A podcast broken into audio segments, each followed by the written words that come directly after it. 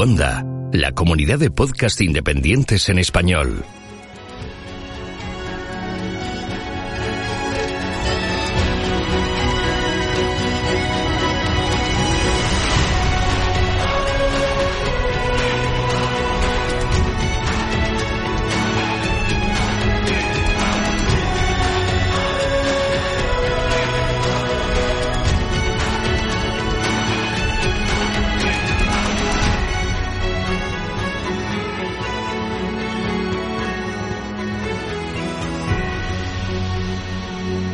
Bienvenido a GeoCastaway.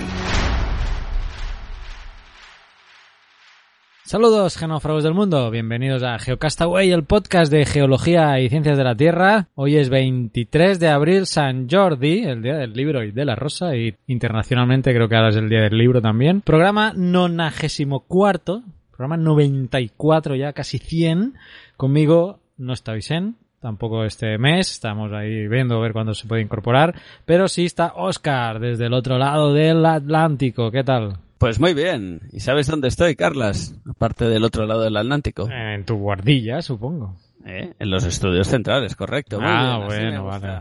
Los estudios centrales y que debe hacer una temperatura, supongo que agradable. Hoy muy agradable, estaríamos sobre los 22 grados y durante el día lúcido el sol y ahora luce una magnífica penumbra a Pues- mi alrededor. Qué bien, porque yo me conecto desde el mismísimo infierno, casi a 40 grados de temperatura, el peor mes del año para estar en Centroamérica. eh, Pero tendrás bueno, algún ventilador por allá. Bueno, tengo un ventilador que normalmente no lo uso para grabar por el posible ruido del ventilador, pero es que si no me pongo el ventilador me derrito, ¿eh? me deshidrato y me muero aquí, o sea que tampoco es plan. Amo mucho Te el podcast. Te perdonamos pero- si se oye algún ruidito de ventilador, no sufras. Muy bien. Dio mucho juego lo de Tiangong, a ver con lo que me sales hoy, porque dije que me iba a preparar, pero la verdad es que no, no me he preparado nada, así que contente porque no podré estar a tu altura, ¿eh? Oye, no, no, tranqui. Fue, fue una cosa puntual de que estaba a punto de empezar vacaciones, pero ya empieza en modo serio, normal y tranquilo, como siempre. Eran las vacaciones, ¿eh? No te habías tomado ni fumado nada raro, ¿no? No, no, hace, hace muchos años que no,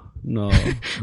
Aparca, aparca, para. No, No hago no- no nos explique más detalles. Podemos empezar, bueno, mm, vamos a bajar el tema porque ha habido un- una noticia un poco, bueno, una mala noticia. En Cataluña hubo un desprendimiento en la zona del Castell de Mur. eh, Está cerca de Trem, que casualmente habrá sido nombrado Geoparque. Es uno de los nuevos geoparques que tenemos en, en la península ibérica.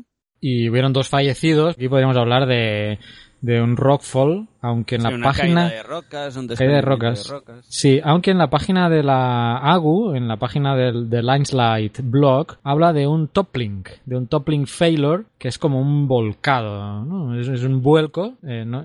Pero que se ha derivado, pues eso, al final, al fin y al cabo en, un- en una caída eh, de rocas. Pero el toppling sí es un, es un subelemento dentro de, de la caída de rocas, ya que es- dibuja un comportamiento de, imaginaros, imaginaros el menir de, de, del Obélix, que pues que se tumba, ¿no? Eso es un toppling, ¿no? Que se dobla, se, se va inclinando y al final cae.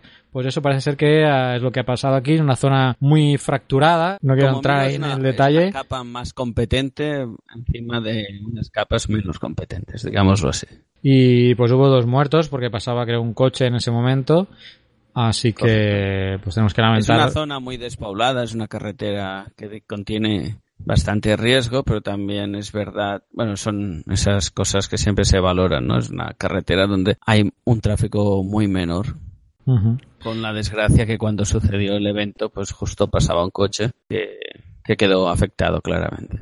Incluso había una- un poblado abandonado. En una de las imágenes previas al deslizamiento, incluso se ve algunas, algunas ermitas, ¿no? De Sí, se ve estas- una ermita que, claro, queda totalmente destrozada también y grandes bloques. Es una zona, no sé si tú, bueno, aquí ya me pongo en batallitas y Carlas, que ha estudiado conmigo, quizás se acuerda, pero está cerca de Yemiana, que también es un antiguo pueblo que lo abandonaron porque deslizó la mitad del pueblo, no sé si te acuerdas. No estaría muy lejos esa zona. Cuando Eh, estudiábamos y hacíamos. Exo 3, eh, eh, cartografiábamos esa zona donde ocurrió ese evento. Sí, recuerdo, lo recuerdo vagamente. Estoy intentando buscar el tipo de, material que es, porque no. En la Yo noticia del blog. Y areniscas. Ma... con un componente calcáreo, pero diría que es más arenisca que no calcárea, pero hablo mm, con memoria de hace 20 años casi. Bueno, en cualquier caso, Sí, en cualquier caso un evento pues que nos enseña que el riesgo está en cualquier lado. Por Twitter nos decían que si había, había, había marcas o antecedentes de, de, de otros eh, sucesos parecidos y pues al parecer sí, ¿no? Es una zona pues como decía muy fracturada y sí se veían elementos geomorfológicos que ya hacían prever o se veía que había habido eventos anteriores, ¿no? Con una inestabilidad en la zona. Y había mapas de riesgo, ¿eh? Ejecutados por el Instituto Cartográfico y Geológico de Cataluña. Así que era una zona que se no es una zona desconocida ni mucho menos. Había cartografía sobre la temática, pero luego está un tema de dónde se incide, ¿no? Con el presupuesto que tiene el gobierno en cuestión, pues tiene que priorizar zonas donde pasa más tráfico o menos tráfico y estamos hablando de una zona muy despoblada con un índice de tráfico muy bajo que, pues por desgracia, sucedió lo que probablemente era difícil de que sucediera. Incluso, bueno, se registró en el, en el lo registraron los sismómetros de ahí y bueno, datos sobre esto, pues estima 20.000 metros cúbicos de material removido, eh, llevándose pues eso, parte de ese pueblo antiguo que, que, había ahí, la carretera por la que desgraciadamente coincidió, pues que pasaba un coche con, con un matrimonio en ese, en ese momento. Es un lugar que eh, geológicamente es muy conocido, como decía Oscar, muchas de las visitas de, de la carrera de geología pues se hacían por eh, por esa zona. No sé hoy en día si todavía supongo que sí, ¿no? Que se visitan eh, esas zonas. Y, nada. como os, os, comentaba eso, la acaban de declarar Geoparque, es una zona de interés geológico indiscutiblemente, así que... Perfecto. Bueno, ayer fue el Día de la Tierra, 22 de abril. Y bueno, como ya recordamos en el Día del Agua, pues también tenemos que recordar que el, día 22 de eh, abril es el Día de la Tierra y se hicieron diversas actividades, lo cual quiero enlazar con el Geolodía, porque ya se acerca el Geolodía, es el mes que viene. Se acerca. Va a ser antes del mensual, entonces en este mensual, ahora en abril, tenemos que hablar del tema. Cada mes de abril lo comentamos. El Geolodía es una iniciativa de, de la Sociedad Geológica de España con otras colaboraciones y que se trata pues de difundir un poco el conocimiento geológico en España con un montón de actividades que se celebrarán los días 12 y 13 de mayo. O sea que coged el calendario y, reservad. guardaros el día 12 o 13 de mayo dependiendo de la provincia donde viváis y a qué lugar que queráis ir. Eh, para saber el programa, mm, pues lo mejor es ir a la página de la Sociedad Geológica de, eh, de España, que es sociedadgeológica.es. Vais a la parte de geología y ahí os van a salir todas las actividades. Eh, por provincias. Así que, por ejemplo, Oscar, que se encuentra en Barcelona, pues, aunque puedes ir a Lérida o a Gerona, no sé, o, a Tarragona, hay actividades en las cuatro provincias. Tengo una cerquita que además es enlazado con lo que estoy haciendo últimamente, que es visitar o inspeccionar vertederos, que es una visita que se hace en Hostalets de Pierola, ¿no? ¿Lo digo bien? Hostalets de Pierola, el domingo 13 de mayo, y el título de la actividad es El Pierolapithecus catalaunicus. Nos hace de guía por el Mioceno Media. Y esto lo organiza el Centro de Restauración e Interpretación Paleontológica del Geopark de la Cataluña Central. Así que, bueno, os he citado este porque Oscar está ahí, pero por ejemplo en Madrid hay una actividad eh, que se titula La colina de los tigres, diente de sable, geología y patrimonio monumental de Alcalá de Henares, sábado 12 de mayo, eh, por el CSIC, la UCM y la NCN. Lo organizan, incluso tiene su propia eh, página web, pero enlazada aquí, o sea que lo mejor, como digo, sociedadgeológica.es. Y por ejemplo, vamos a citar a Coruña, que hay por ejemplo ahí está Marisa, y en La Coruña hay un paseo por las profundidades de una cordillera, que mi gallego es pésimo, pero espero haberlo dicho bien, eh, en la Serra do Barbanza. Do Barbanza. Eh, ahí te ha quedado bien, ¿eh? Barbanza. Barbanza. Pues eso, y bueno, ahí todas las provincias prácticamente de España tienen alguna actividad, veo una incluso aquí en Ceuta, Murcia, Asturias, Álava, La Rioja, Ibiza, Menorca, Mallorca, bueno, no podéis decir que no estáis avisados, es un día al año, así que ya seáis geólogos o no, seguramente que muchos de vosotros nos escucháis por que os gusta de alguna manera de como aficionado, ¿no? la geología, así que no podéis faltar este día. Y si además os animáis a hacer algún audio, a grabar algo ese día, pues nosotros encantados de que nos lo mandéis, ¿eh? nos mandáis audios y nosotros lo, lo pondremos en el mensual del mes que viene con mucho gusto. Así que os animamos a todos a que vayáis a estas jornadas y nos enviáis vuestros audios. ¿Qué más? Eh, ¿Tú vas a ir? A Yo me tengo que ver mi agenda, no lo tengo muy claro, la verdad. Es un domingo, ¿eh? ir. Ya me he apuntado, está cerquita de donde estoy, así que Ah, te has apuntado ya. me he apuntado en la agenda. A ver si luego... Ah, no es que hayas ya confirmado No, tu... aún no me, no me he inscrito. Bueno, sabéis me que Oscar tiene 2.000 actividades eh, en su, Demasiadas. En su libro de tareas, en su to-do list. En Tutu. Muy bien. Pero bueno, si podemos, nos pasaremos, que ya hace años que me lo salto y me gustaría estar. Y nada, mm, sobre todo eso, entrar en la página web del Gelodía y mirar el mapa y veréis que hay muchos puntitos repartidos por la península, así que seguro que hay alguno que os cae bien cerca. Y todos son bien interesantes. Muy bien. Hasta yo algún año, me- bueno, ahora es muy justo, pero algún año siempre pienso en que podría yo también montar algo aquí, en El Salvador, juntamente con, con el Departamento de Geología del Ministerio de Medio Ambiente, que tengo buenos amigos ahí, pero bueno, siempre me pilla el toro y no, y no me da tiempo, Siempre- pero siempre bueno, hay, hay sitios, aquí hay sitios interesantes también, siempre la mayoría de carácter vulcanológico y de riesgos, pero hay sitios ya interesantes eh, que, que visitar aquí, o incluso Joya de Ceren, que no sé si lo he comentado alguna vez, que bonito, es Joya la. Pompeya de América, le llaman, porque una, así como en Pompeya, pues la erupción volcánica sepultó la ciudad y se hallaron cuerpos calcinados todavía, pues eh, aquí hay algo muy parecido, pero solo eh, se han encontrado viviendas, ¿no? Entonces eh, no se llegaron a encontrar eh, cuerpos calcinados, pero aún así creo que la UNESCO lo tiene catalogado como... Sí, iba a decir, me suena que estaba catalogado como Patrimonio de la Humanidad, ¿eh? no, no estoy seguro. Yo he estado ahí, la verdad es que es impresionante el sitio y se ven las, las viviendas, se ven toda la secuencia piroclástica que, que, que afectó ahí y queda preservado, ¿no? Muy, muy interesante. Así que Sí, a ver sí. si algún año me animo yo y Cuando vine por aquí por El Salvador también lo visité y realmente fue un sitio que me, me gustó bastante, me impresionó. Sobre todo eso, ver la distribución. Bueno, te haces más a la idea, ¿no? Que a veces te explican las cosas y no lo ves, pero ver como una zona así fosilizada de las casas, pues quedaba muy, muy clarito y muy bien interesante. perfecto. Tendremos Y que decirle al gobierno de El Salvador que nos dé un patrocinio aquí para publicidad del Salvador. Bueno, El Salvador estuvo en la Feria de Turismo de Madrid, creo que se llama IFEMA, y eh, por aquí dicen las noticias que le dieron el premio al primer lugar de mejor stand a El Salvador.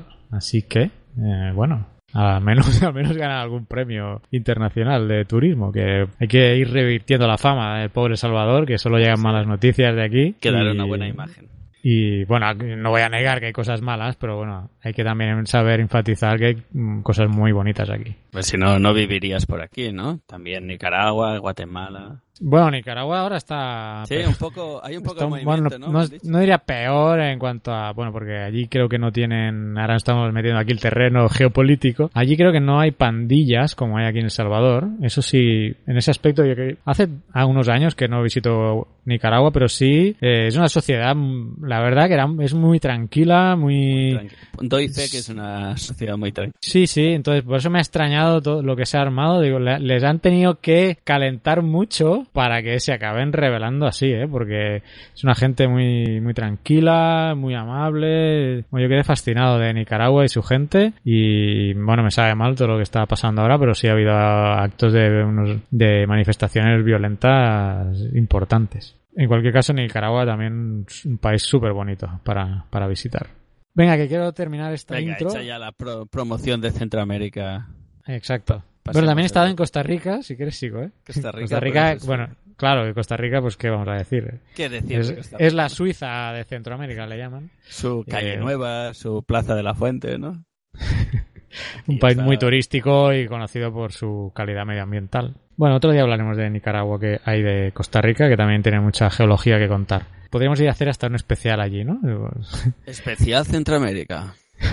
Ruta por Centroamérica. Calla, calla, que tengo pendiente el viaje a, mm, al Gran Cañón, que yo no me olvido, que yo cuando digo algo... Ah, iba a decir, a ver si has recogido la pasta de la gente y al final te la quedas. ¿Qué, qué, pero qué pasta? No, la pasta Ah, no, no, no he recogido Ah, pasta. Eso es por... Eso es lo que dices Yo me voy a pagar... con- luego privado. Ah, sí, pues no sé a quién le pidió pasta. Vamos, será a mis padres, porque... no, es broma, es broma.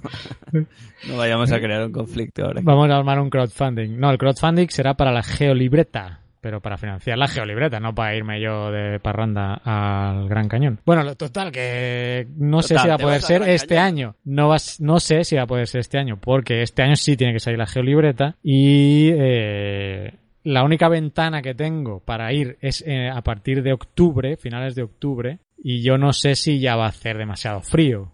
Entonces, eso es lo que me está condicionando. Si alguien ha ido... al calor. Bueno, es que aquí a lo mejor, a lo mejor ya con 15 grados me muero de frío allí en una Claro, tienda no estás campaña. preparado, ¿eh? Piensa que aquí hace un mes en la península ibérica estaba nevando, ¿eh? Hace un mes justito. Ya, ya, pero bueno, por eso te digo, finales de octubre, Gran Cañón del Colorado, si alguien ha estado esa época, que me diga qué tal de frío y si puedo acampar tranquilamente por ahí. Porque va a depender básicamente de eso, que vaya o no vaya. Eh, porque hasta octubre no, no, no voy a tener tiempo para, para poder hacerlo. Hombre, Decía- del el Gran ¿Eh? Cañón Colorado, eh, Colorado nevado, yo, yo alguna he visto. ¿eh? en que octubre no va a estar, no va a nevar en octubre, No sé. pero...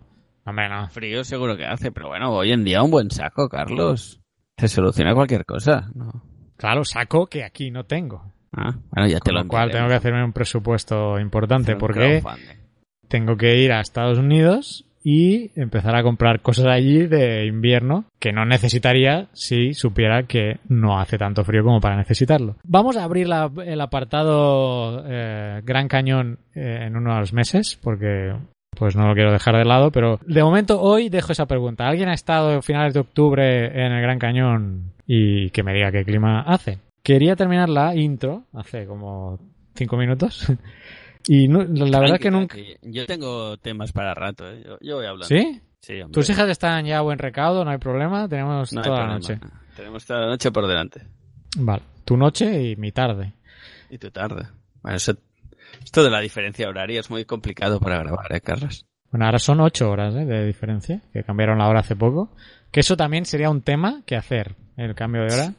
Cambio de realmente... Da para mucho. ¿Y qué, qué hora es la buena? Si la... Porque todo el mundo dice, tendríamos que ir con la hora de Londres y tal, pero yo cuando lo veo digo, no, a mí me gusta más que dure el día, que se alargue por la tarde, no que se, se acorte por la tarde, ¿no? Pero bueno. Ya, pero, pero la cuestión es no cambiar la hora, o sea, que se decidan por una, pero no, o sea, el tema es... Sí, pero cuando se decidan por una, la que se, teóricamente, oficialmente se tiene que decidir es la que a mí no me gusta.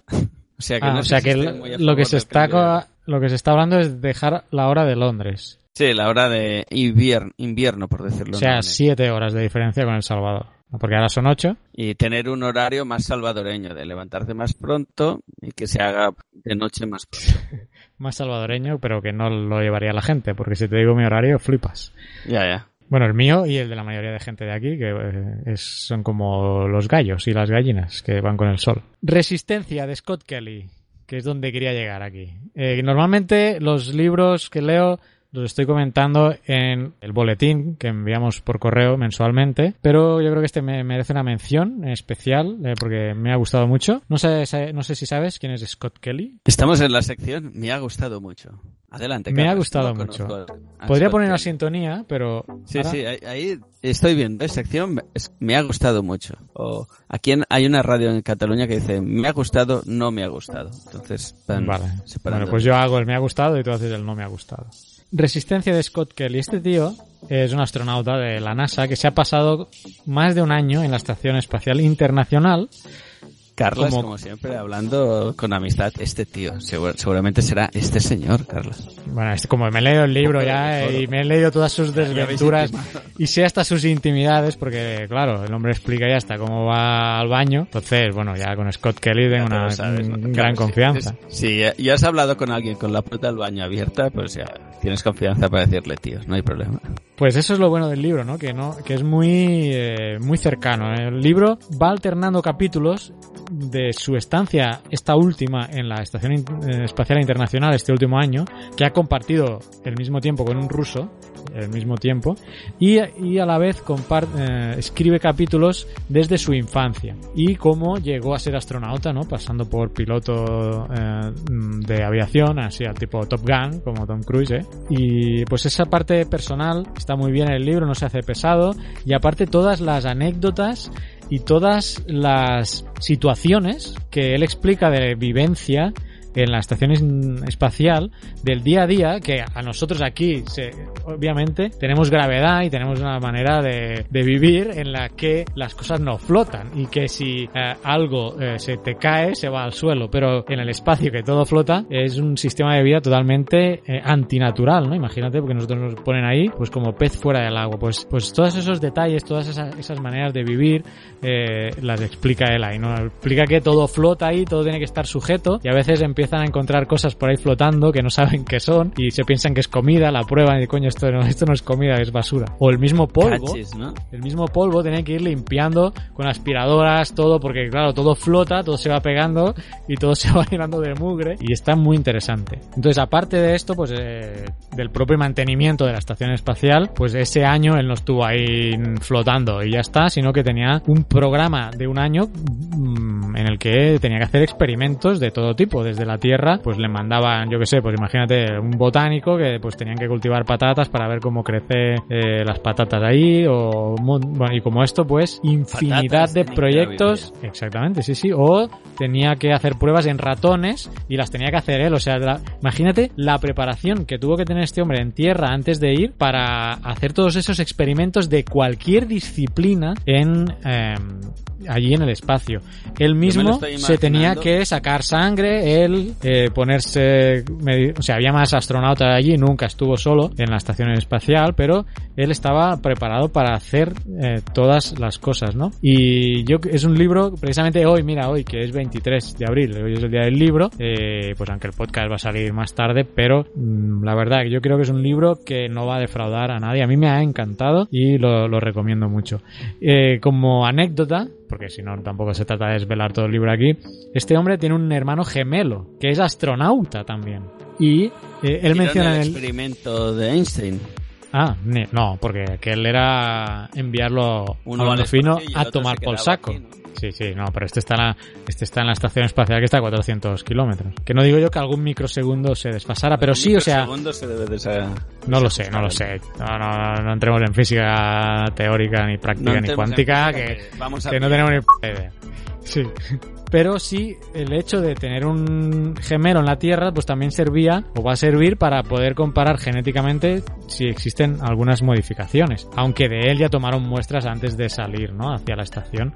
Pero lo curioso es que él dice en el libro, muchos se pensaron que me escogieron porque tenía un hermano gemelo y eso iba a permitir ver o comparar ya a mi regreso, mm, bueno, eh, cambios genéticos o diferentes evoluciones y poderlas comparar en dos sujetos idénticos, ¿no? Al ser gemelos. Y eso no fue así, fue una mera y pura casualidad ah, que él fuera porque habían destinado primero a otra persona para, para estar ese año en el espacio. Así que bueno, eso me pareció curioso porque yo sabía que, antes de leerme el libro, sabía que tenía un hermano gemelo y yo pensé que por eso él había sido uno de los elegidos sobre otros, pero no, resulta que no, no, tuvo nada que ver. Ahí lo dejo, eh, hay un millón y medio de anécdotas, no solo de anécdotas, sino del día a día de él de trabajo, que las explica, pero que nosotros desde aquí, desde el punto de vista terrestre, con gravedad, pues eh, nos sorprenden y alucinas.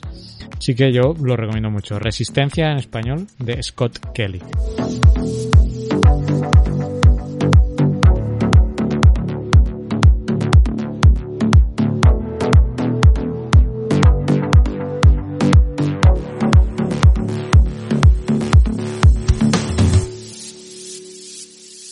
Y ahora sí, no sé, ¿tú te has, que has comprado hoy algún libro? que ¿A qué estamos con esto? Eh, sí, pero no relaciona con geología, así que no, Nada. no da mucho Bueno. por hablar. Pero has comprado una rosa, eso sí. He comprado dos rosas. Hacía tiempo que no compraba rosas y he comprado dos rosas para mis hijas. Y déjame el cierre aquí. Eh, no. Yo quiero que se peleen, que, que discutan muy fuerte. ¿De qué podemos No. hablar más? No Venga, va. hablar.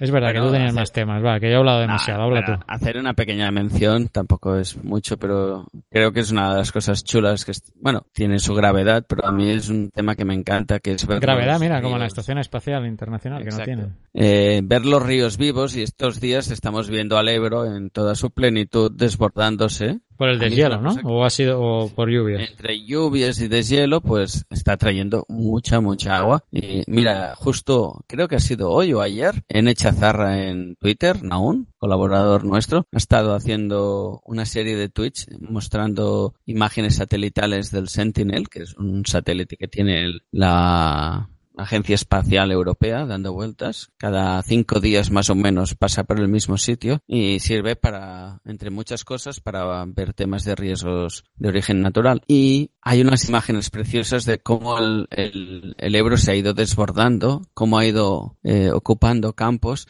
y cómo eh, en la en la inundación final o yo creo que ya está en el tramo más más fuerte de la avenida o ya pasado, eh, se ven incluso los antiguos meandros, como el agua los ocupa, cosas que topográficamente a veces se ven, pero tienes que fijarte mucho, pues realmente eh, con la imagen satelital se ve perfecto definido el antiguo meandro por donde circulaba el río, ¿no? Que eso también nos recuerda otra cosa que siempre me gusta comentar, que eh, los humanos tendemos a tener la idea que el río va por un sitio, pero realmente el río eh, ocupa la, la totalidad de la llanura de inundación del propio río y aunque vaya hoy por la derecha, quizá hace 300 años iba por la izquierda y a 300 metros del sitio actual. Así que no nos imaginemos el río que va por un cauce que siempre ha sido el mismo, sino que ese cauce va variando a lo largo del tiempo. Que con eso recuerdo ahora unos vídeos, no sé de quién era, de, o de la NASA o, de, o del mismo Google, no me acuerdo, de, en la zona de, de Sudamérica, debía ser por Brasil, uno de estos grandes ríos, hacían un seguimiento de diferente, como 20 años de imágenes satélite y se veía claramente como el río iba evolucionando y no iba siempre por el mismo sitio, sino que tenía sus movimientos tanto laterales como verticales. No sé, a mí es un tema que me encanta ver lamentando, eso sí, a todas las afectaciones a pueblos inundados, gente que está perdiendo pues valores dentro de sus sus viviendas o la misma vivienda inundada, que eso claramente es un, un fastidio, no sé cómo decirlo, una, un mal trago, pero naturalmente ver el elemento que, se, que está vivo, ¿no? Que, que reclama su parcela, su, su sitio, pues a mí me apasiona. Bueno, como decía el doctor Ian Malcolm en Parque Jurásico, sabes que decía, ¿no? La vida siempre se abre camino. Pues yo digo, los ríos siempre, vuelven a su camino. Así que eh, hay que tenerlo en cuenta, ciertamente. Mm, y eso, es, como dices tú, es algo que se ve muy fácil, ¿eh? Con el análisis geomorfológico se puede ver perfectamente por, por donde es la llanura de inundación, donde hay meandros abandonados, etcétera. Eso es algo que fácilmente se puede ver. Y esa tendencia que tenemos aquí en la península ibérica en general de, no, eh, si el río lleva muy poca agua y nunca pasa nada. No, no, realmente cada X tiempo vienen los ríos y, y desbordan, ¿no? Sí. Hay otra frase que no sé quién la decía. Nunca pasa nada hasta que pasa. Pasando, pasando, llegamos al final de la intro y damos paso a nuestros colaboradores.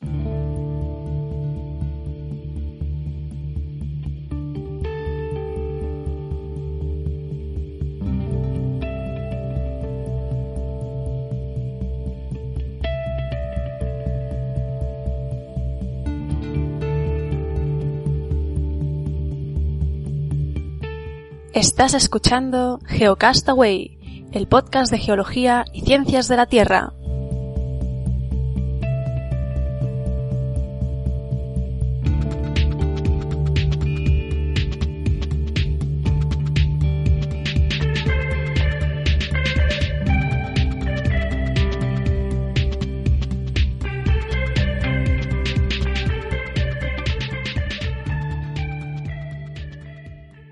De Ciencia, con África Lavado.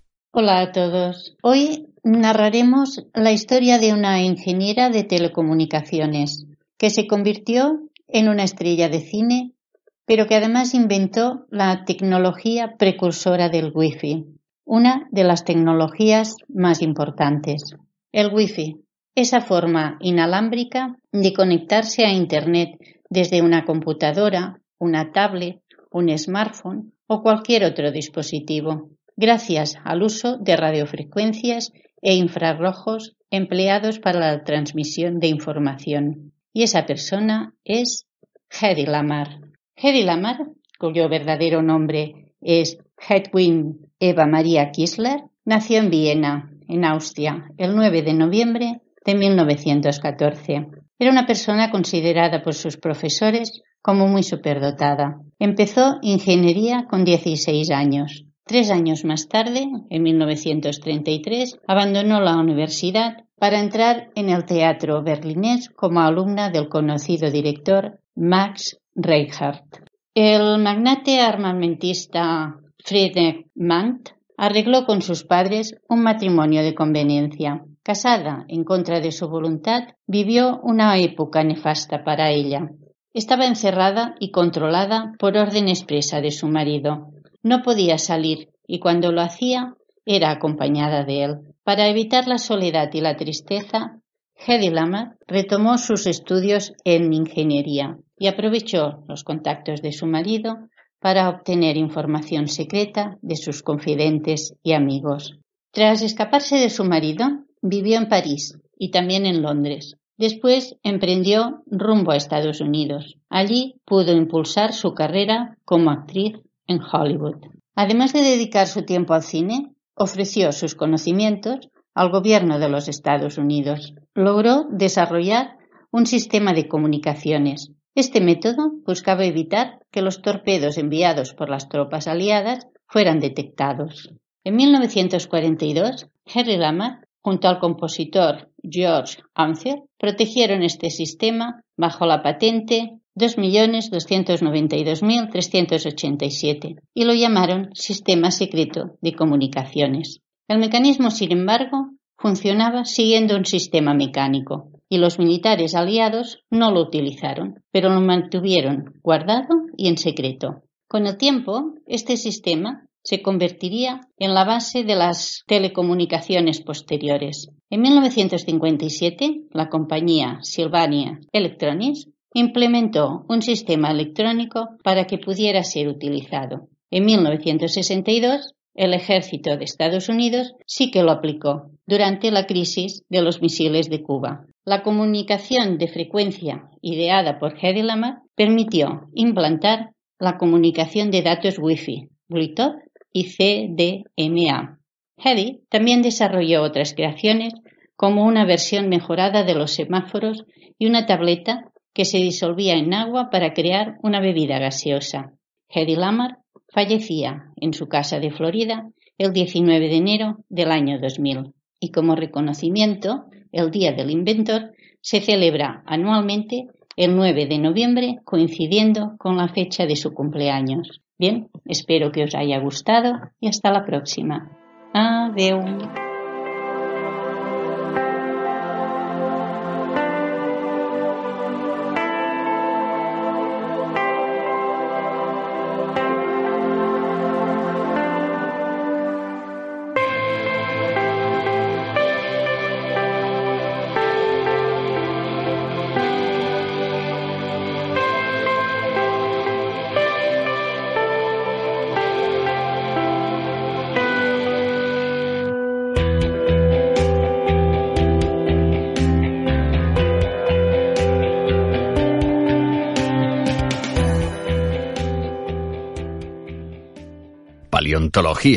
Con Fernanda Castaño. Hola amigos de GeoCastaway, soy Far Castaño.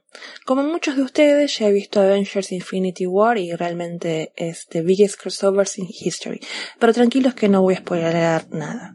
Sí les diré, sin embargo, que es una película que ha dejado una huella en mí. Y como todo tiene que ver con todo, voy a hablarles rápidamente de dos artículos muy recientes que tienen que ver con la maravillosa y noble rama de la ignología que no es otra cosa que el estudio de las trazas fósiles o evidencias que los organismos dejan de su paso en la Tierra y que por supuesto son susceptibles de fosilizar, tales como las huellas, también llamadas ignitas, hasta las heces fosilizadas o coprolitos, que nos dan pistas del comportamiento y dieta de los animales. El primer trabajo sobre el cual pueden leer un poco más en mi blog trata sobre uno de los eventos más significativos en la historia de la vida en la Tierra, el evento de diversificación de los dinosaurios y su relación con el episodio pluvial del Carniano, también llamado CPE. Los dinosaurios son un ejemplo de un grupo evolutivamente exitoso.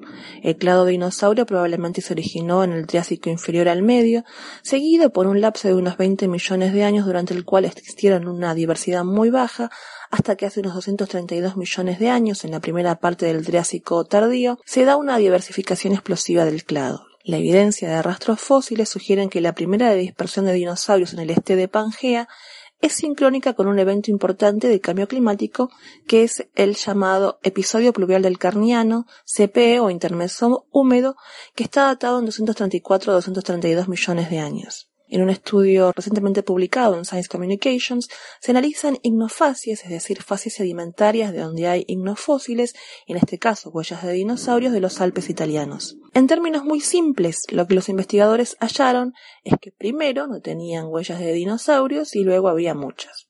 Esto marca el momento de su explosión y las sucesiones de rocas en las Dolomitas están bien datadas. Comparando estas secuencias con secuencias de rocas en Argentina y Brasil, donde se encuentran los primeros esqueletos extensos de dinosaurios, muestran que la explosión ocurrió al mismo tiempo allí también.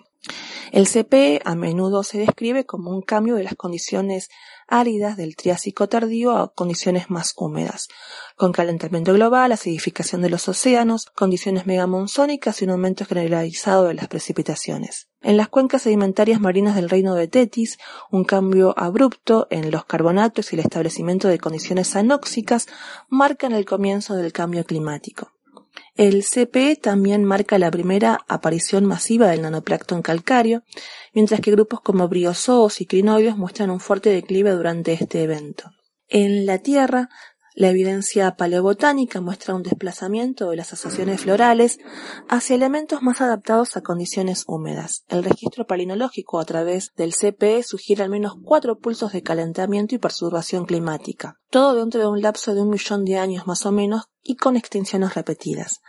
Vamos a encontrar que varias familias y órdenes hacen su primera aparición durante el Carniense, como venetitales, helechos modernos y familias de coníferas.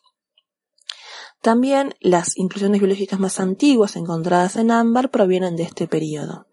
El cambio floral afectó por supuesto a los grupos de herbívoros claves como dicinodontos que habían representado el 50% más de las faunas y que desaparecieron y sus lugares fueron tomados por dinosaurios herbívoros. A pesar de la importancia global del CP, el desencadenante de este cambio aumental aún está en disputa. Las emisiones volcánicas y la disociación de cretos de metano podría estar relacionado con este evento. El segundo estudio también tiene que ver con huellas de hace unos 11.000 años de antigüedad, en este caso halladas en el estado de Nuevo México, Estados Unidos, e indican que nuestros antepasados prehistóricos perseguían y cazaban perezosos gigantes. Estos animales, que no estaban bien adaptados para la velocidad, podían llegar a medir más de dos metros y medio y tenían garras muy afiladas. Las huellas halladas parecen indicar que un grupo de humanos persiguió un par de estos perezosos gigantes. Estos animales, que se extinguieron en el Pleistoceno tardío, solían caminar de forma recta o curvilínea. Sin embargo, en el rastro encontrado se aprecia que estas bestias hicieron cambios bruscos en su dirección, tratando de despistar a los cazadores humanos. Este descubrimiento apoya la idea de que la llegada de los humanos pudo ser una de las causas importantes para la desaparición de grandes mamíferos como el bisonte estepario, entre otras especies. Evidentemente los humanos somos los tanos de este universo, pero una vez más no voy a spoilear nada. El próximo vez prometo una brevísima historia de la tecnología para principiantes. Bien amigos, eso fue todo y que la fuerza los acompañe.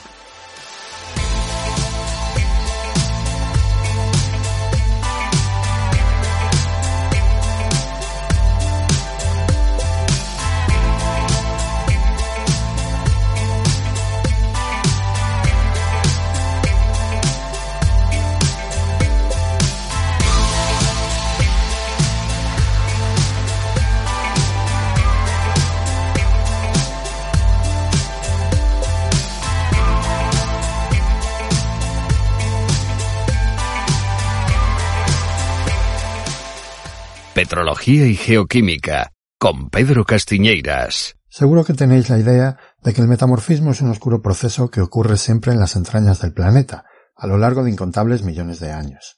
Ahí, precisamente, reside una de las grandes dificultades que presenta el metamorfismo frente a otros procesos geológicos, que es muy difícil de imaginárselo en acción. Es mucho más fácil visualizar el proceso de erosión, transporte y sedimentación que desemboca en la formación de rocas sedimentarias, o incluso la fusión, el paso de sólido a líquido, característico de las rocas ígneas. De hecho, los procesos intrusivos y extrusivos que dan lugar a las rocas plutónicas y las volcánicas son reproducibles a pequeña escala y se pueden ver en un laboratorio de geología. Hasta experimentos de algo tan complejo como la cristalización fraccionada he visto yo usando lacasitos. Pero, ¿conocéis algo parecido para ambientes metamórficos? ¿Alguna analogía o algún experimento que os permita cruzar el insondable abismo que conduce al metamorfismo? Bueno, para esos tipos de metamorfismo que se dan en las profundidades de la Tierra, seguramente no se os ocurren muchos. Pero hay otros tipos de metamorfismo más cercanos, mucho más cercanos de lo que creemos. Por ejemplo, ¿sabíais que la energía liberada durante el impacto de un rayo en el suelo es capaz de provocar la fusión de los materiales?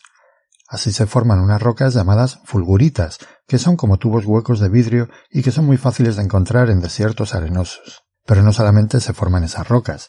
El año pasado salió un artículo publicado en la revista Geochemical Perspective Letters en el que un grupo de geólogos, principalmente alemanes, electrocutaban literalmente a una roca de composición básica, sometiéndola a una corriente eléctrica de 30.000 amperios. Como resultado, obtuvieron minerales y estructuras típicas de rocas básicas sometidas a condiciones de ultra alta presión, alrededor de 70 kilobares. Esto podría significar que pedazos de corteza oceánica que contienen dichos minerales no fueron realmente enterrados hasta los más de 200 kilómetros, sino que simplemente fueron impactados por uno o varios rayos. Recordad que estas rocas suelen tener yacimientos de metales como magnetita o cromita, que atraen el impacto de los rayos, actuando como auténticos pararrayos naturales. Así que ya sabéis, en caso de tormenta, huid de las ofielitas. Otro metamorfismo superficial es el provocado por el impacto de meteoritos. En la zona de impacto, las presiones y temperaturas alcanzadas son tan elevadas que pueden provocar incluso la vaporización instantánea de la roca. A medida que nos alejamos de la zona de impacto, también aparecen estructuras características, como los llamados conos astillados, los PDFs o los vidrios diaplectíticos.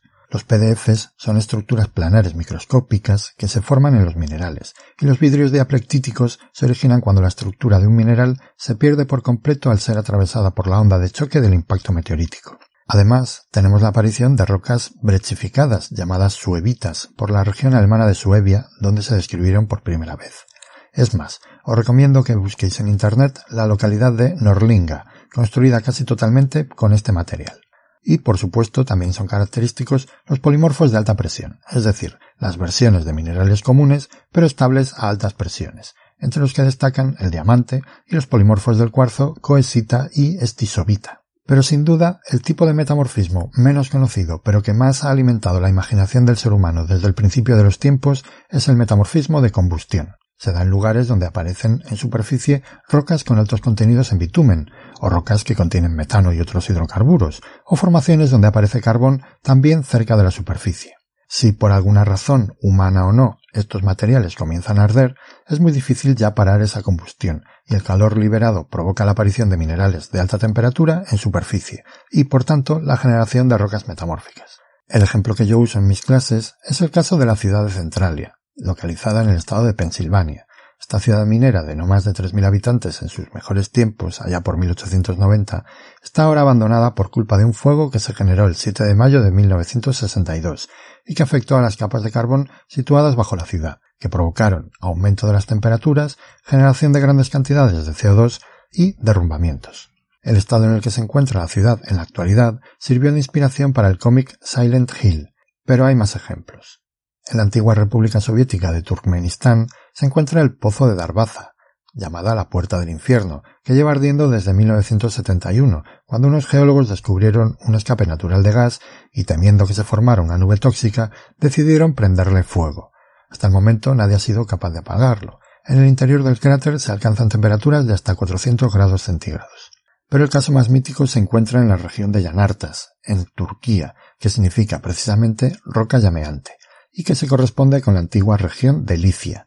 Se piensa también que en esta zona se encontraba lo que los griegos llamaban el Monte Quimera, que sirvió de inspiración a Homero para idear su criatura del mismo nombre, un león con una cabeza de gacela y cola acabada en serpiente, que respiraba fuego. Se supone que en este lugar murió la quimera y por eso está ardiendo. El caso es que al morir la quimera, las gentes de las poblaciones cercanas que estaban aterrorizadas por culpa del terrorífico animal se acercaron al monte y, para celebrar su muerte, encendieron unas antorchas con ese fuego y corrieron hasta la ciudad de Olimpo. ¿Os suena eso de algo?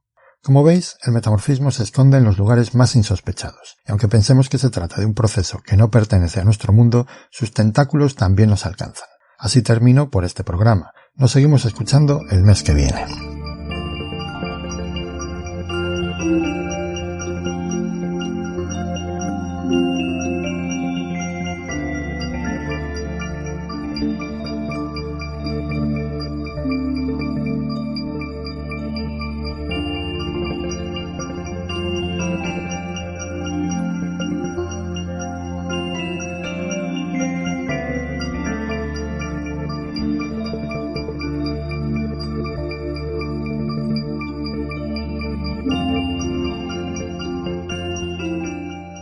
Exploración espacial con Naum Chazarra. Hola a todos. El Curiosity se ha movido este mes sobre la superficie de Marte aproximadamente unos 300 metros, de la que nos sigue enviando numerosas fotografías y datos científicos.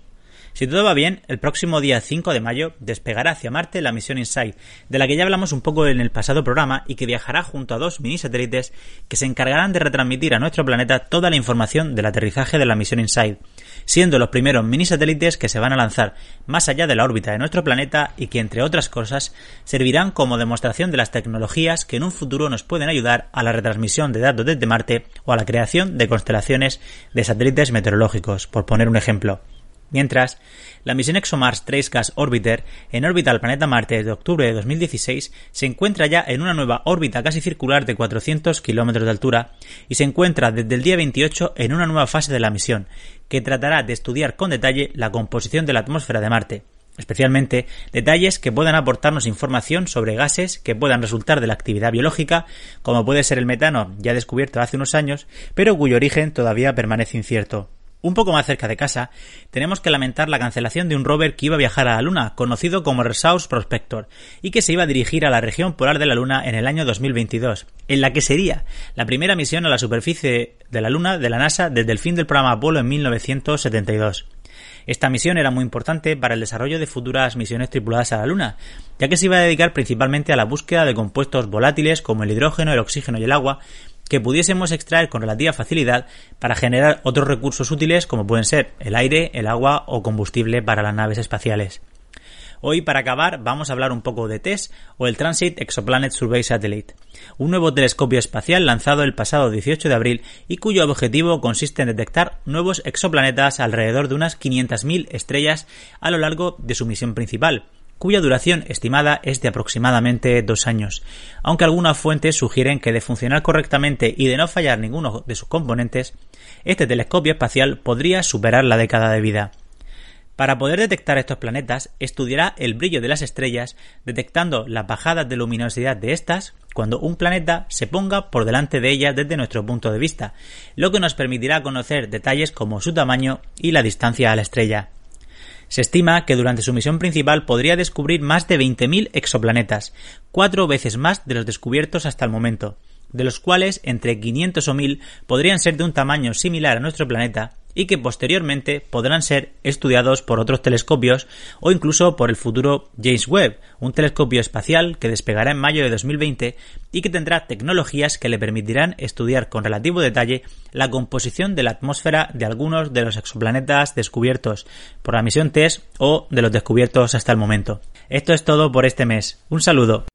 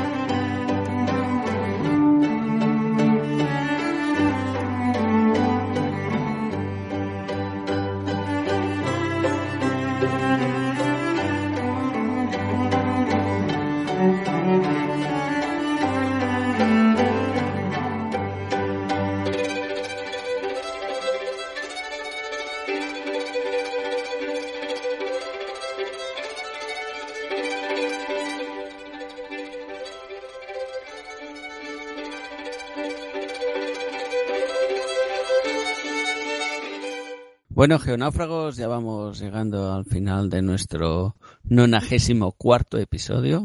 Al final lo aprenderé a decir yo también, cosa que... Muy bien, muy bien.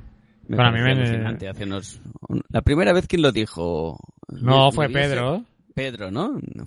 No, porque... No, fue culpa mía, porque yo Eh. estaba usando el ordinal incorrecto. Menos mal que Pedro te rectificó y nos... Yo estaba usando el ordinal que representa la parte de un todo y no el todo. O sea, yo decía eh, veinteavo. Pues veinteavo quiere decir la veinteava parte de algo, pero es vigésimo, que ah, por ahí. Entonces por ahí van los tiros. Entonces, Bueno, gracias pues a. Pedro he enriquecido mi vocabulario. Gracias a Pedro hemos enriquecido bastante nuestro vocabulario. Y nada, vamos... Lo que no sé si dice mucho de nosotros, porque yo creo que eso lo, lo en, EGB nos lo tuvieron que enseñar, ¿eh? Bueno, ya va- vamos muchos episodios. ¿Cuántos? 94, ¿no? Pueden repasar y verán nuestro nivel, no, no hay problema. Por eso. Ala, ala, ala. Eso lo voy a quitar, esto que acabas de decir. Ah, ¿Por tira, qué, tira. hombre? Si es la realidad, hombre. Tira, tira. Bueno, eh, estamos en nuestro nonagésimo cuarto episodio y vamos a hacer el repaso, como hacemos siempre, en nuestras redes sociales y los comentarios. Y comentaremos primero los comentarios que tenemos en inbox, que tenemos uno de Kaplan, referente a la descripción del periodo húmedo africano que nos hizo Marta y Cutran para los amigos en internet. Y nos dice Kaplan que muy interesante tu sección refiriéndose a Marta y gracias por dedicar tu tiempo en explicarnos el clima del pasado. Como siempre también tenemos un comentario de María Luisa Castiñeira García que nos dice súper interesante y súper bonita historia. Y aparte también en, en el episodio del mes pasado de la Tiangong eh, nos comenta-. No, no, no, no empecemos, no empecemos. no, no empecemos a hacer bromas, que esto se desmadra. Tenemos también un comentario de, de Marisa que dice que le ha gustado mucho, que dice que le hemos, que yo, Oscar, he pisado con los geochistes a Carlas, cosa que no estoy a la altura ni mucho menos. Carlas lleva un historial que nunca podré llegar a, a superar. Está bien que lo Eh, aceptes. Así me gusta. y nada, dice que buen mensual, y dice que sabía lo de la celebración del Día del Retrete, que no sé si lo... que lo comentaste, sí. Sí, porque era lo que decíamos, ¿no? Que el Día del Agua está muy bien, pero el Día del Retrete y el saneamiento es muy importante. Y dice también que le gusta lo que habla África sobre Berta, que no la conocía. Y... Berta Benz. Berta Benz. Y dice que eso de la geolibreta que ve que va avanzando y que bien que un abrazo a todos los geonáufragos, un abrazo que le devolvemos desde los geonáufragos a ella y muchas gracias por estar siempre por aquí. Y hasta aquí tendríamos los comentarios de Evox. No sé, Carla, si tú querías comentar alguno En más. la web también Marisa nos dejó uno al reciente vídeo que he subido sobre creando un debris flow, creando un lahar casero aquí en mi casa. que me amontoné un montón de tierra y le tiré Yo, agua. ¿Sabes y- qué me pasa? Cuando dices esto de casero, yo pienso cuando vas a un bar y preguntes, oye, pero flan es casero o no? Que siempre te dicen, sí, sí, es casero, es casero. Pues cuando dices esto del lahar casero o el debris flow claro, es casero, yo pienso en eso, pienso en un bar. Bueno, pues no, no era en un bar, era aquí en mi casa. A lo cual, creo que Félix fue, vamos, espera, que tengo aquí Sí, en nuestro grupo Félix, de Telegram, del cual puedes hacer propaganda mientras lo busco. t.me barra geocastaway podcast. Este es eh, donde hacemos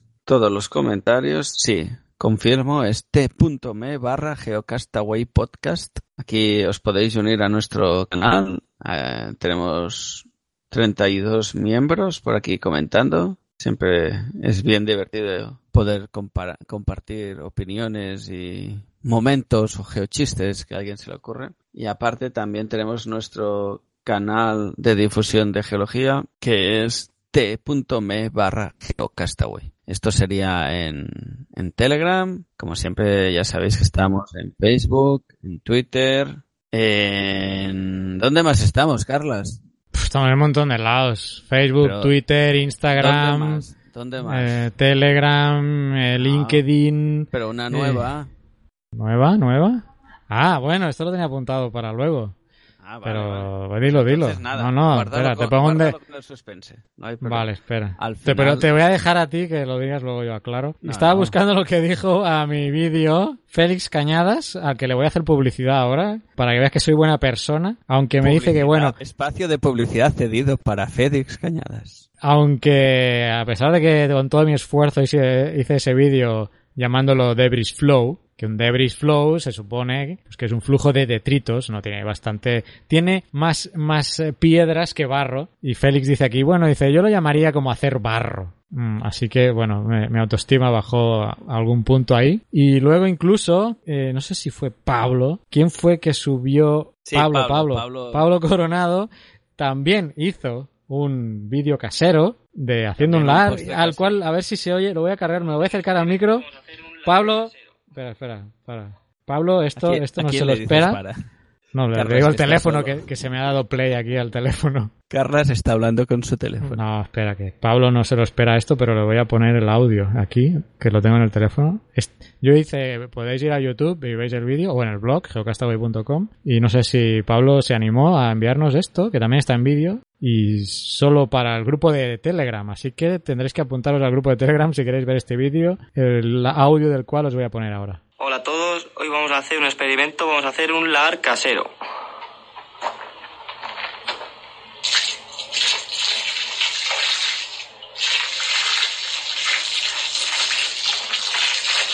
Bueno, y entonces está bajando su Debris Flow, que ciertamente tiene más detritos que el mío, y eso es lo que le decía yo ahí. Así que Félix, estarás contento con el vídeo de Pablo. Vale, ya está. Pues bueno, si el mío tenía mucho barro, pues mira, el de Pablo tiene más detritos. t.me barra Geocastaway Podcast, ahí lo podréis ver en nuestra comunidad de Telegram, donde podéis chatear con nosotros. Eh, vale, pues eso. Y la gran noticia de todas las redes es que eh, llegó a un acuerdo con redoble de tambores que van a sonar ahora y Oscar va a decir el nombre. Spotify. Así que estamos en Spotify, amigos, amigas, geonáfragos del mundo. Desde el número 93 estamos en Spotify, a pesar de que tenemos nueve años de emisión, pero por temas de derechos no quiero complicarme la vida, no quiero ir a la cárcel y como no estoy seguro de... Aunque la mayoría de músicas que usamos son Creative Commons, hay algunas que específicamente tienen que tener la categoría de para uso comercial. Y como en Spotify, pues ponen anuncios antes y después, no durante el podcast. Durante el podcast no deberían poner nada, porque nosotros no vemos ni un 5, pero no sé, pues para no- evitar problemas, así que desde el número 93 estamos en Spotify, con las músicas que aparezcan a partir del 93 seguro que están bien a fecha de hoy y mi intención es ir reeditando, como no tengo poco trabajo, pues Como Carlas se aburre, pues Sí, me aburro no mucho, la verdad, pero bueno, para que haya más contenido en Spotify, pues voy a ir progresivamente, aunque muy lentamente, pues ir eh, reeditando algunos mm, programas para ponerles músicas que, que sepa que no me pueden venir a tocar eh, las narices eh, con temas de derecho de autor y nada más. eh, pero bueno, en los demás sitios están todos los programas, en en iVoox y en, en vuestro lector de podcast en el feed normal que uséis, pues no hay problema, solo pues que ahora estaremos en Spotify, lo que en teoría pues debería darnos más visibilidad y esto todo gracias pues a Cuonda, eh, que es en la, a la plataforma, la comunidad de podcast a la que estamos adscritos, adscritos, Cristo? Ad Cristo, esta es buena. ¿Esto lo has, hecho, Adcristos. lo has hecho aposta o qué? Ad Cristos. Ad Cristos. Nos van a crucificar, sí, sí, como... Bueno, total. Así que estamos muy contentos de que, bueno, vamos avanzando. Estamos en Spotify. Contentos, Así no que- contentísimos. Pues venga, si usáis mucho Spotify, pues que sepáis que ya nos podéis buscar por ahí. eh, solo buscar Geocastaway y ya está. Muy bien. Hay más cosas aquí que tengo, Tengo que apuntadas. decir que en mi vida me había pensado que llegaríamos a estar a Spotify. Imagínate. Sí, sí, bueno, yo tampoco. Cuando me, Luis Quevedo me, me llamó, me lo dijo, eh, me pilló conduciendo, ¿qué? eh, ca- casi me empotro ahí contra un... No, bueno, no tanto, pero bueno, sí, fue, fue una alegre conversación y me alegró el día. Eh, igual que nosotros están los demás, o muchos de los otros podcasts de Cuonda, ¿eh? a que os animamos que visitéis. Está, por Escuchéis. ejemplo, ahora recuerdo dos, eh, Mixio, sobre tecnología, y Histocast, que es de historia. Bueno, Histocast, los que sigáis muchos podcasts, pues eh, uno de los eh, más conocidos eh, podcasts sobre historia, ganador de múltiples eh, premios y también de una gran longevidad, que creo que empezó pues más o menos como nosotros, ¿eh? Eh, aunque ellos tienen pues muchos más miles, muchos más miles. Nosotros tenemos unos pocos miles y ellos tienen unos muchos miles de seguidores porque bueno, yo entiendo que la temática a lo mejor pues es más eh, la historia ahora se ha puesto de, de moda, ¿no? Aunque pues ellos lo hacen súper bien. Sí, Pues será eso. que lo hacen mejor que nosotros y punto. ¿eh? La geología también está muy de moda. Hombre, la geología, el otro día estaba viendo aquí un ¿Qué- qué capítulo de... decir? La No, no, que te voy a decir. No, no, a ver, no, no a mí. Digo la ¿Qué fama que tiene. Si te empiezo a recordar. No, pues si, si me vas a dar la razón. El anuncio famoso. razón, pero has hecho... Y eso no está bien, Carlas. La geología no, pero a ver, déjame explicar, déjame explicar.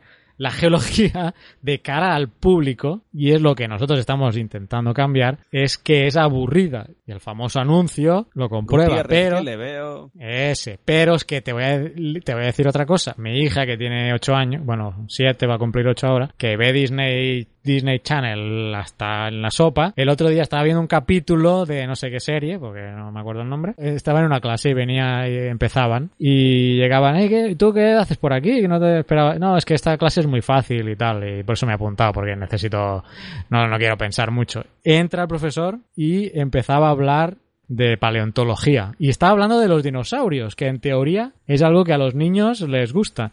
Y empezó a mencionar las palabras, eh, no sé qué, jurásico y bueno, pero el profesor tenías que verlo, ¿eh? Tenías que verlo, voy a ver si encuentro, bueno, no, ahora es como...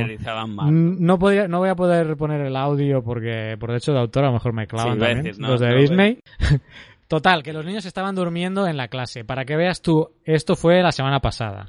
¿eh? Disney, la semana pasada, concepción de, en este caso, paleontología aburrida, ¿vale? Hmm. Entonces no puede ser. Esto no puede ser. Como un especial de charlar de por qué a los niños les encanta la geología, le hablas de volcanes y de, y de dinosaurios y vamos, se flipan y de golpe y porrazo lleva una edad que lo, lo rechazan al máximo. Algún día. Lo rechazo. Pero yo tengo otra pregunta. ¿Por qué tiene esa fama de aburrida? Es lo que me pregunto. Sí, no sé. ¿De dónde que viene? llamar a un sociólogo o un psicólogo a ver qué nos No sé. cuenta. Hay un libro que es la historia de la geología que lo venden en el colegio de geólogos o el, o el, el ICME o el colegio de geólogos. No, el colegio de geólogos. Que no me lo he leído y a lo mejor ahí explica algo. Habría que buscarlo. Mira, tú que te mueves por el colegio, consígueme ese libro, porfa. Sí. Ah, Haré el contrato de favor para conseguirte. bueno, no, ya lo pagaré, pero que digo que, que aquí no, que aquí para que me llegue a mí ese libro. Eh, breve No, no, historia sí. de la geología Carlas, del se empieza porque te paguen el viaje a, al Gran Cañón y acabas asumiendo que la gente te regala todo, Carlos. Y eso no es así. Eso no está Sí, bien. sí. Bueno, si me queréis enviar un dron, ya que Oscar ha empezado, pues también será bienvenido, ¿eh? Porque ¿no?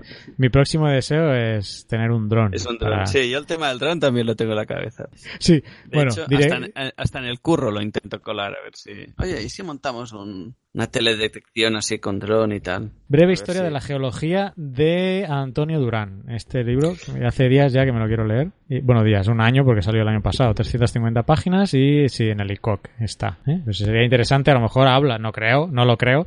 Pero lo que mencionaba antes, sería interesante saber de dónde viene esa fama de aburrida la geología, en que el propio Sheldon desprecia. Y aunque le pegué una paliza que lo dejé baldao, pues el tío nada, no aprendió. Aprendió momentáneamente, ¿eh? Momentáneamente. Eh, Bueno, va, que nos hemos ido, pero los cerros Sí, de Úbeda. Teníamos algún... Vamos a hacerle la propaganda a, a Félix. Ah, vale, sí. Dale la propaganda a Félix. ¿Tienes el mensaje que nos ha enviado? No. Más a más. A ver quién llega antes, va. Bueno, ya lo tengo yo, mira. A ver, chicos, chicas, eh, genófragos del mundo, que estéis cerca de Talavera de la Reina. Félix tiene una actividad, o él y con más gente, va a estar el 3 de mayo, o sea que ojalá salga esto programa pronto para que lo podáis escuchar, en el IES Puerta de Cuartos de Talavera de la Reina. Eh, tendrá lugar el tercer mercadillo de minerales. Por la tarde habrá un taller gratuito gratuito no espera, que si no no me va a pagar. Félix no me, no me va a pagar Félix el anuncio si lo hago mal. Por la tarde habrá un taller gratuito de propiedades y uso de minerales y rocas a las 6 de la tarde. No hagas magufadas Félix no hagas magufadas Félix eh a ver qué explicas de los minerales. Y habrá una caja de arena de realidad aumentada. Esto mola mucho esto yo lo he visto en YouTube y es súper chulo Así que, eh, Félix, mándanos un vídeo. Ya mandó un vídeo hace tiempo, ¿eh? De la caja de arena. Ah, la mandó. Si tiras para atrás, en el Telegram lo encontrarás. Mira. Ah, pero va, no sabía. He hecho Sí, es un rodolín, que eso se llama un, un rima. catalán, no sé cómo se- una rima. Una rima, una rima. Venga, va, que no, acab- que no acabamos el anuncio, porque habrá no, una caja de arena de realidad aumentada que decía que esto mola mucho para que los asistentes puedan interactuar con ella y los talleres los hacen vuestros fieles seguidores de Geodiver. Geodiver. ¿Ves? La geología es divertida. Supongo que por eso se llama Geodiver, ¿no? Así que ya sabéis, 3 de mayo y es Puerta de Cuartos de Talavera de la Reina. Estoy viendo que no monetizaremos el podcast con publicidad nunca, ¿eh, Carlos? Bueno, tampoco era la intención. Ahora que estamos en Spotify, a ver, no, quizá nos escucha, yo qué sé. Tim Cook de Apple y nos ficha. Tim Cook. Y nos ficha. de- Estos tíos son buenísimos. Sí, le mola mucho la geología, claro. El otro día estuve viendo, me voy a ir por los cerros de Úbeda otra vez, eh, porque, o sea, no hay nada como juntarse con la gente afín a ti. Y ahora te explico la historia. El otro día estaba viendo una entrevista a Luis Enrique, que era el entrenador del Barça. Sí. ¿Sabes, no? Este, pues Sí, este tío hace triatlones, maratones, Sí, y va está mucho, muy enchufado a estas cosas, sí. va mucho en bicicleta. Pues se ve que Luis Enrique sigue el canal de YouTube de un, un aficionado a, a las bicicletas de montaña. Como a él le molan mucho, pues eh, lo sigue. Luis Enrique sigue a este, a este tío. Y se encontraron en una competición, no sé, del País Vasco, creo, que duraba un montón de tres o cuatro días, en una triatlón o algo. Pues este tío eh, fue con Luis Enrique como que se conocían de toda la vida y le hizo una entrevista ahí. O sea, nadie, Luis Enrique nunca le concedería una entrevista a un periodista porque se lleva a matar con ellos. O sea, pero con este chico, con, por, por el tema de la afición, y salió una entrevista, pero bueno, si lo podéis buscar en YouTube, yo la verdad que es súper, guay la entrevista.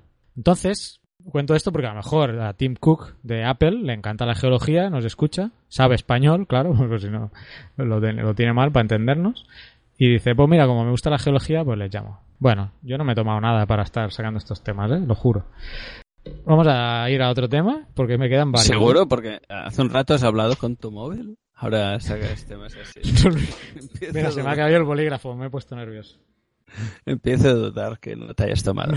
me he tomado una media Coca-Cola que ni me la he terminado y creo que me voy a ir a tomar la otra vez la cafeína, debe ser de la Coca-Cola. Coca-Cola patrocina el final del podcast.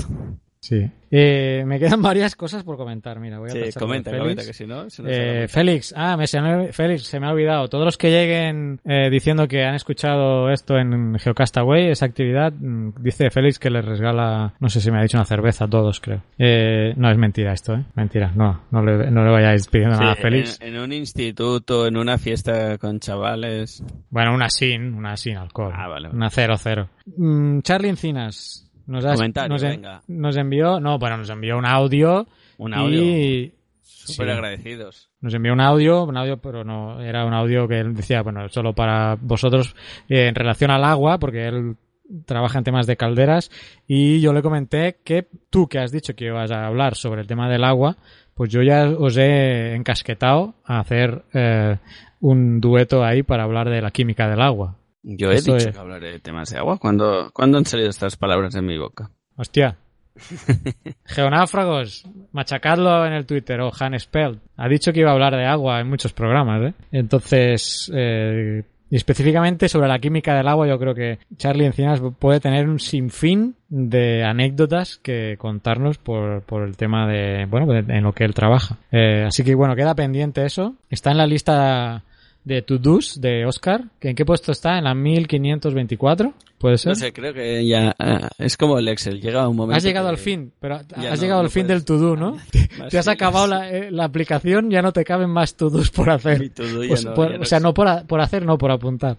Bueno, Charlie, si no puede Oscar, eh, yo, yo te acompaño, pero sí, será interesante ese, ese día, hacer ese tema de química del agua. ¿Qué más? Va, va, vamos rápido, que se nos acaba el tiempo. No se acaba el tiempo, si esto es podcasting. Sabes que hay programas de ocho horas, ¿no? Hay podcasts de ocho horas. Sí, sí, hay podcasts larguitos. Nosotros no llegamos a tanto de momento. ¿Cuál es nuestro máximo? Creo que unas Había cuatro o dos tres. horas- dos Casi horas tres horas, o ¿no? tres, ¿no? Sí. ¿Qué más? Mensaje privado en Twitter de Jesús em, sobre. mm, no voy a detallarme porque estamos. eh, Esto ya va- esto yo lo veo ya como un, un servicio público. Esto puede, puede desembocar en un, en un estudio de investigación. Así que nosotros vamos a pode- podemos ser un portavoz aquí para Jesús. Solo voy a comentar que está preocupado por el tema de en Huelva, ¿vale? dejemos ahí el tema, estaremos en, en contacto. Jesús, eh, ya te he escrito por Twitter. Y yo tenía una noticia, eh, aparcamos eso aquí, vamos a seguir hablando con Jesús sobre el tema.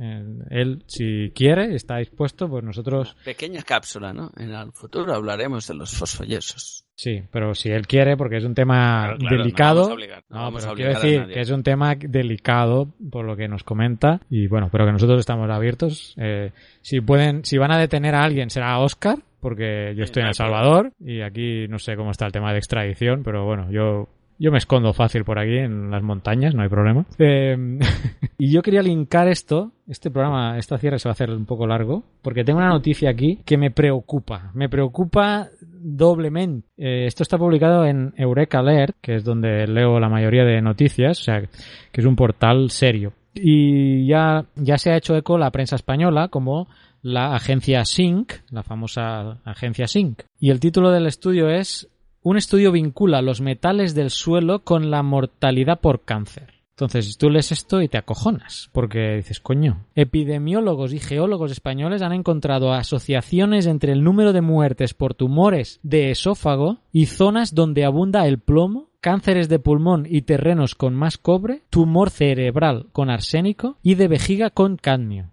Estos vínculos estadísticos no indican, y esto es lo que me flipa, no indican una relación causa-efecto, pero según los investigadores se debería analizar la influencia de la composición de los suelos en la distribución geográfica de los tumores. Entonces, bueno, salen unos mapas aquí de zinc, de cadmio, de plomo, de arsénico, incluso meten al manganeso por aquí, que yo aquí en El Salvador pues estoy plagado de manganeso por doquier, así que más vale que no, que no me focalice en eso porque me pongo enfermo solo de pensarlo. Pero es, eh, bueno, es inquietante y, por otro lado, el hecho de que no pueda establecerse esa relación directa, ¿no? Esto ha sido publicado en dos revistas, en el Environmental Geochemistry and Health y el Environmental Science and Pollution Research International. Yo me lo voy a apuntar porque quiero hablar o hacer una entrevista con los autores de eh, este estudio, porque ya que hablan de España. Ah, pero bueno, Geonáufragos, ¿qué opináis? A mí lo que no entiendo es que si no hay una vinculación directa o no pueden encontrar esa relación, Si no hay causalidad, ¿por qué hablas? o sea,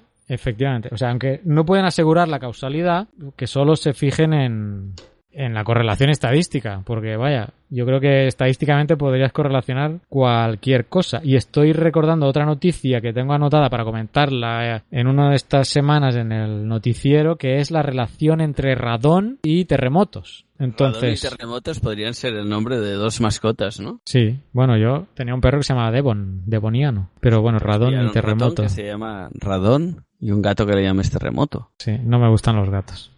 Ya sé que tienes un gato y cuando voy a tu casa no le he hecho... No, has hecho No, ascos, No, ¿no? no lo he matado, o sea, hasta lo he acariciado, ¿eh? pero vaya, que no son mi devoción. Eh, entonces, bueno, dejo esto aquí, solo quería comentarlo para vincularlo con lo que os decía antes de los fosfoyesos en Huelva. Y el propio artículo, bueno, no el artículo, la propia, porque el artículo no, no lo he leído, aunque sí está, no es de pago, está disponible, pero lo que me he leído es lo de la agencia Sync. Y al final de, de esta nota de prensa se dice, no obstante, añade el investigador, aunque es plausible que los contenidos de elementos tóxicos del suelo, aunque sean unos niveles muy pequeños, puedan suponer un componente más en la etiología del cáncer, hay que interpretar los resultados con mucha cautela, ya que las relaciones encontradas no permiten concluir que exista una relación causa-efecto. Entonces me quedo mucho más tranquilo. Eh, no sé si deberíamos considerar que este estudio ha servido para algo, porque si no se puede Para que lo leas, ¿no? Para buscar la... bueno, aparte de que puede servir para que título, se ¿no? estudie mejor, ¿no? O sea, hay esta el relación, protostio. no podemos vincular la causa-efecto, entonces ahora, pues, bueno, que sepáis que es posible que haya una causa-efecto, que alguien lo estudie. Sería bueno, ¿no? Que alguien se estudiara que si realmente hay una causa-efecto, porque realmente yo creo que es lo importante aquí, si realmente hay una causa-efecto. Eh, os dejaré el link de esta noticia para que podáis ver tanto la nota de prensa como el estudio y ya os digo, la voy a anotar en la lista infinita también que tengo yo de entrevistas que van a volver, van a volver, lo prometo, que hace mucho que no hacemos una entrevista y van a volver, no sé cuándo, pero ya tengo varias anotadas que quiero hacer. Así que esta va a ir ahí también. Venga, la mía no tiene 1454 entradas, solo tiene 500. Dos últimas cosas, va, ya terminamos. No os aburráis, que la geología no es aburrida, hombre. Dos cosas, no sé por cuál quiero- Tengo dos temas, Oscar, elige. La actualización de la geolibreta o noveno aniversario de Geocastaway. Empieza Sí. por la geolibreta, va. Vale, actualización de la geolibreta. Muy bien, pues si os acordáis el mes pasado, creo que mencioné que tenía pendiente una charla con alguien del ICME, porque habían empezado a hacer algo parecido, pero no llegó a buen puerto. Entonces, esa charla está hecha, ya la hicimos. Eh, Esta persona está incorporada al, digamos, a la comisión que tenemos para decisión de contenidos. De todos los 200 que rellenaron el formulario, propusieron cosas entre las cuales quedaron varias de ellas han quedado definidas, como que el nombre es geolibreta, que la hoja va a ser cuadriculada con algún matiz y no sé qué más había ahí, que no me acuerdo. Y de todos los contenidos que se sacaron, se ha hecho, se pusieron en un Excel, en una hoja de cálculo, y cada uno de nosotros rellenamos una priorización. Eso ya está hecho. Ya tenemos un top 10 de cosas puntuadas eh, por orden de de qué de prioridad nuestra no que no sé si quieres que la yo la semana no solo las 10 primeras. La semana pasada estuvimos leyendo varias no pero faltaba todavía que esta persona del link me entrara y la rellenara y ahora estamos en la fase de que hay algunas cosas que todos votamos la máxima puntuación y algunas no las votamos todos pero quedaron arriba en la lista. Entonces eh, básicamente pues estas 10 primeras cosas son las que van a ir. Los que rellenaron el formulario dejaron el correo los, os lo voy a enviar ahí. Y qué empieza ahora bueno ahora empieza la fase bonita de empezar a diseñar las cosas. Mm, a empezar a diseñar el material. Por ejemplo lo lo que quedó en número uno fue la escala de tiempo geológico. Entonces hay que pillar la escala de tiempo geológico, dársela al diseñador y que la arme para que quede pues en tamaño eh, geolibreta. ¿eh? Y hay que definir pues el tipo de letra y todo eso. Pues eso es lo que va a venir. Y otra cosa muy importante que salió de la charla con la persona del ICME es el papel. Es algo a lo que yo no lo puntué como lo más eh, prioritario que fuera pues resistente al agua entre otras cosas porque aquí en El Salvador me va a costar Dios y ayuda no el precio no me va a co- costar Dios y ayuda encontrar ese tipo de papel porque yo creo que aquí Pues no papel de piedra, sí. Una Papel de piedra, efectivamente. Se Papel- llama papel de piedra en España. Aquí no sé cómo se llama, si es que existe. Entonces, yo voy a investigar el papel piedra o algo parecido aquí en El Salvador y han quedado de investigar eh, la cotización en España, pero paralelamente a esta investigación ya sí vamos a ir avanzando en el diseño, porque es algo que va a ir. O sea, eso va a ir, sea el papel que sea, va, va a ir este material. ¿Qué ha quedado? Digamos que como hardware está la regla y el norte, la banda elástica, que esto mm, tengo dudas porque una de las cotizaciones que he hecho aquí en El Salvador no me ponían la banda elástica y era una de las imprentas que más me gustaron, pero bueno, banda elástica sí tenía el punto de Tira esa de... la tira esa de, de el punto tela, para ¿no? marcar, sí, de tela. Tela roja. Bueno, del color que sea, pero bueno, para saber en qué sitio estás de, de la libreta, ¿no? Digamos que eso como, como hardware. Y después de como software, pues eso, la escala de tiempo geológico, la leyenda internacional de símbolos geológicos y abreviaciones, una hoja de datos personales, al bolsillo interno, que esto sería hardware, el número de página, esto es muy importante, el marcador de hojas, que nos, nos- no nos salía el nombre, un índice de contenidos, el papel para el agua, esto vamos a ver, ojalá que sí, o sea, mi intención es que sí, y la de prácticamente todos los que en la comisión hemos votado. ¿Qué más? Bueno, y hasta ahí serían las los 10 cosas, ¿eh? Eh, luego hay que ver algún, hay que acabar de definir algún contenido más, pero tampoco para ser la primera versión de la libreta no, no la vamos a saturar, ¿eh? no la vamos a saturar de cosas y así estamos, ¿eh? vamos avanzando, ¿vale? Poco, poco a poco, pero bueno ya veis que del mes pasado a este, pues sí, ya algo, algo hemos hecho, priorizar contenido, la charla con el ICME o esta persona del ICME y nada más. Así que el mes que viene, a ver, ojalá os podamos contar más cosas. Eh, como este papel piedra, si ya lo tenemos localizado y si el diseñador ya ha empezado el tema de, de diseño. Esto con la actualización de la libreta. Y por último, para terminar el programa, yo quería comentarte, Oscar, que no te lo he dicho antes. Todavía quedan meses, pero dado que este octubre va a ser el número 100 y va a corresponder con el noveno aniversario, tenemos que hacer algo. Pero no sé qué. Ah, Me podría, podríamos quedar en el cañón del Colorado, ¿no? Porque- podríamos quedar en el cañón del Colorado, ¿no? Claro, entonces hacemos un crowdfunding y nos juntamos ahí. No, la idea es, yo había pensado, no sé qué éxito va a tener esto, pero que la gente nos pase por Twitter con el hashtag GCA100, GCA100, Geocastaway 100, que va a ser el número 100, el programa 100, eh, nos diga cosas que podemos hacer para ese día. Eh, no sé, me gustaría sortear algo, pero aparte de eso, mm, no sé, ¿qué podríamos hacer? Quedar todos juntos, cosa que, bueno, vosotros lo tendréis más fácil allí, yo más difícil. Sí, nosotros lo tenemos. Porque se había hablado de hacer una quedada en un geoparque. Sí. eh, no sé, A mí que la, no se la me- idea de hacer una quedada y hacer como un, como un encuentro de divulgación de la geología, que creo que sería un- una buena idea. Octubre me parece, quizá en septiembre es más fácil ¿eh? para hacerlo, pero bueno, podemos intentar montarlo. Yo ya he, he- he intentado que algún geoparque se anime a, a darnos un golpe de mano, pero aún falta mover hilos a ver cómo, cómo acaba todo. Pero sí. ¿El Ferran? ¿Ferran Torrent no está o- en Ferran el geoparque? Está, sí, en el Geopark. Ok. Pero- ¿Con él has contactado? No. Sí, bueno, Ah, con él. con él alguna vez he hablado, pero el tema es más... A mí me va muy bien hacerlo aquí. Había pensado incluso en el Geoparque de Trem, que ahora es nuevo, pues hacer la quedada ya. Pero también geográficamente queda como muy apartado. Quizás es más fácil montarlo en otro sitio más, más cercano a todo el mundo, ¿no? Bueno, esto es solo una idea. Yo no, yo no me he puesto a pensar qué podríamos hacer para el número 100. O sea, si a lo mejor me, po- me siento y empiezo a hacer una lluvia de ideas, pues me salen cosas, pero por eso, geonáufragos, que, Que nos vosotros manden ideas, sois ver. muchos geonáufragos que nos escucháis, pues eh, podemos recopilar, a ver, eh, ideas y en estos meses que quedan, mm, hasta octubre, pues ir viendo, ¿no? Si se hace algo entre todos los geonáufragos, que sería bonito, o, algo que nos digáis para nosotros que hagamos, ¿eh? Como alguno decía, eh, te- deberíais grabar todos juntos algún programa que quedaría más, eh, más bonito, que estuvierais todos, ¿no? Fernanda, Pedro, Naún, ¿eh? Todos ahí hablando, eh, y Marta también, eh, Raquel, bueno, eso, eso sería una, una bonita, ¿no? Eh, idea quedar todos juntos o para ese número 100 o no sé, o grabar incluso antes algo aparte, grabar un audio suelto pero que estuviéramos todos, no sé, por eso, mm, ideas, a ver qué salen entre todos. Así que hashtag GCA 100, GCA 100, el 100 en números, ¿eh? Para, porque así los lo recopilo yo todos, luego con, lo busco por hashtag, ¿eh? será más fácil. GCA, Geocastaway, GCA 100, 100 en números, con ese hashtag proponen cosas que, pues no sé, que penséis que podamos hacer para celebrar eh, el número 100 del programa, que será además el mes en que cumplimos nueve años de emisión, que se dice rápido, ¿eh?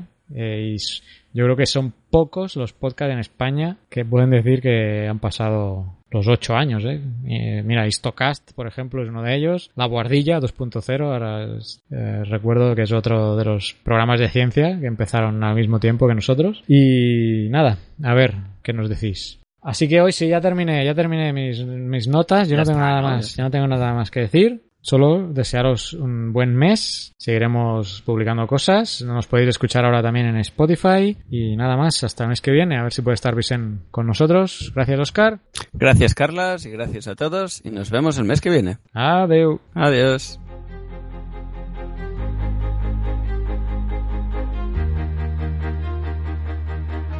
Envíanos tus comentarios, preguntas o sugerencias a geocastaway.gmail.com. Puedes escribirnos en nuestra web geocastaway.com. Búscanos en Facebook y en Twitter.